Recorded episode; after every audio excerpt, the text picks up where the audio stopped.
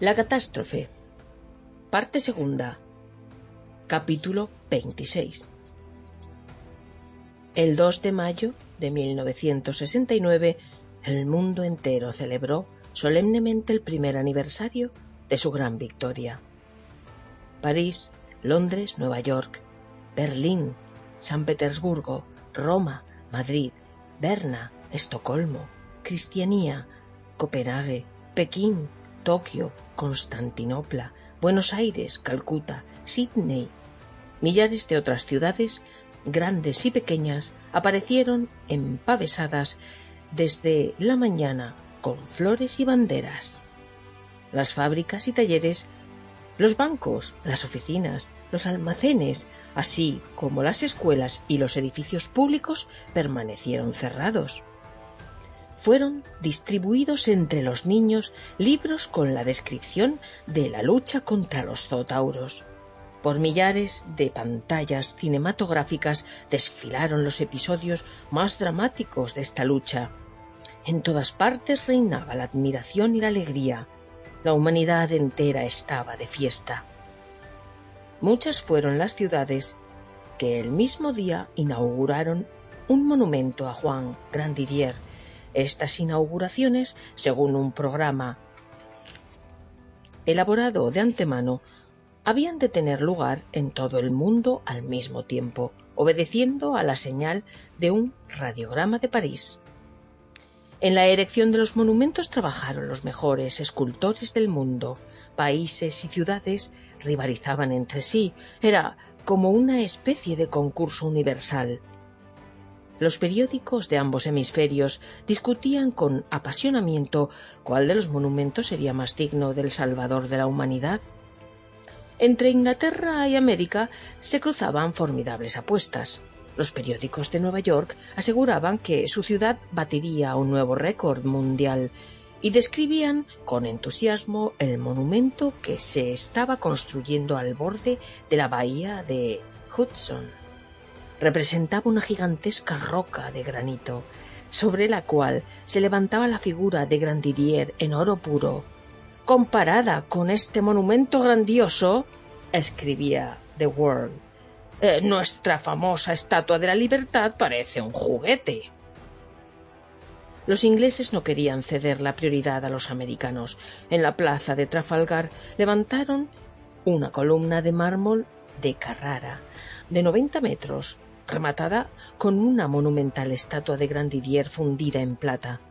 De noche, la luz que se desprendía de lo alto de la columna era tan potente que no sólo iluminaba la ciudad, sino que podía servir de faro a los buques en el Canal de la Mancha.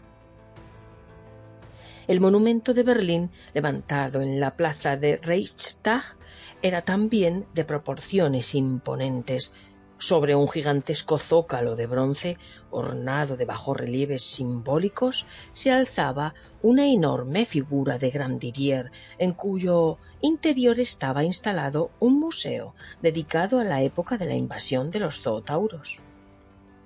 Tan solo la prensa francesa guardaba un silencio absoluto sobre el monumento que se estaba erigiendo en París.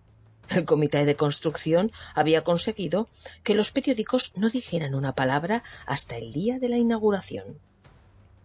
El día 2 de mayo, desde las primeras horas de la mañana, los parisinos empezaron a acudir a la plaza de la Bastilla.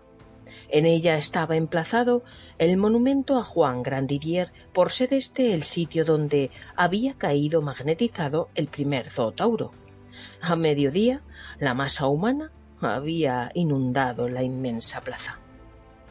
Las ventanas, balcones y tejados próximos a la plaza estaban atestados. Sobre la capital resonó un cañonazo tirado desde la fortaleza de Vincennes. Era la señal convenida.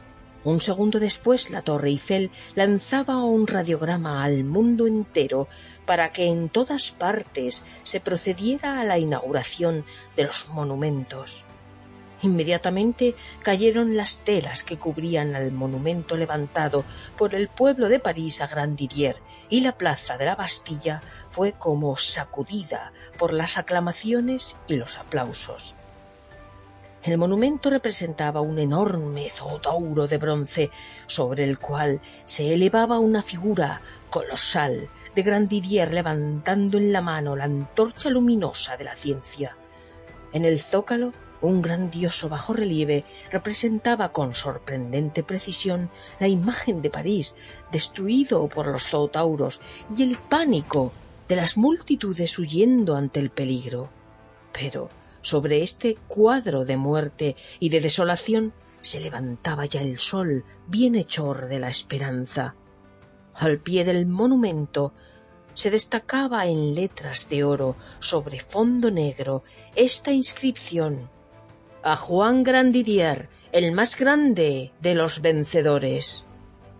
Pocos minutos más tarde, según estaba convenido, París lanzó otro radiograma y miles de orquestas de todo el mundo entonaron un himno solemne al genio humano.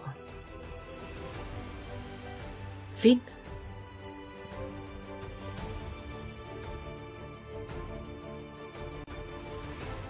La lectura de esta novela está dedicada a Augusto Uribe, un hombre que ha sido capaz de analizar y dar a conocer obras del género fantástico de nuestra lengua, la mejor y más extendida que existirá jamás en la historia de lo humano, el español, un trabajo al que llegamos por mera casualidad al empezar de manera espontánea a interesarnos por traer al conocimiento actual de obras pioneras de la ciencia ficción escritas en nuestro idioma durante nuestro segundo año de publicaciones del periódico Fiction News.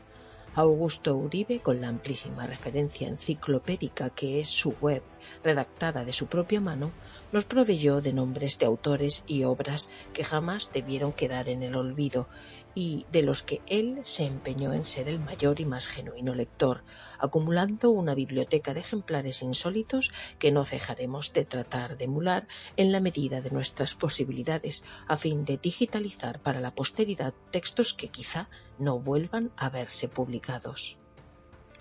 Entre estos textos está la novela de Tassin. Esperamos que la disfrutéis.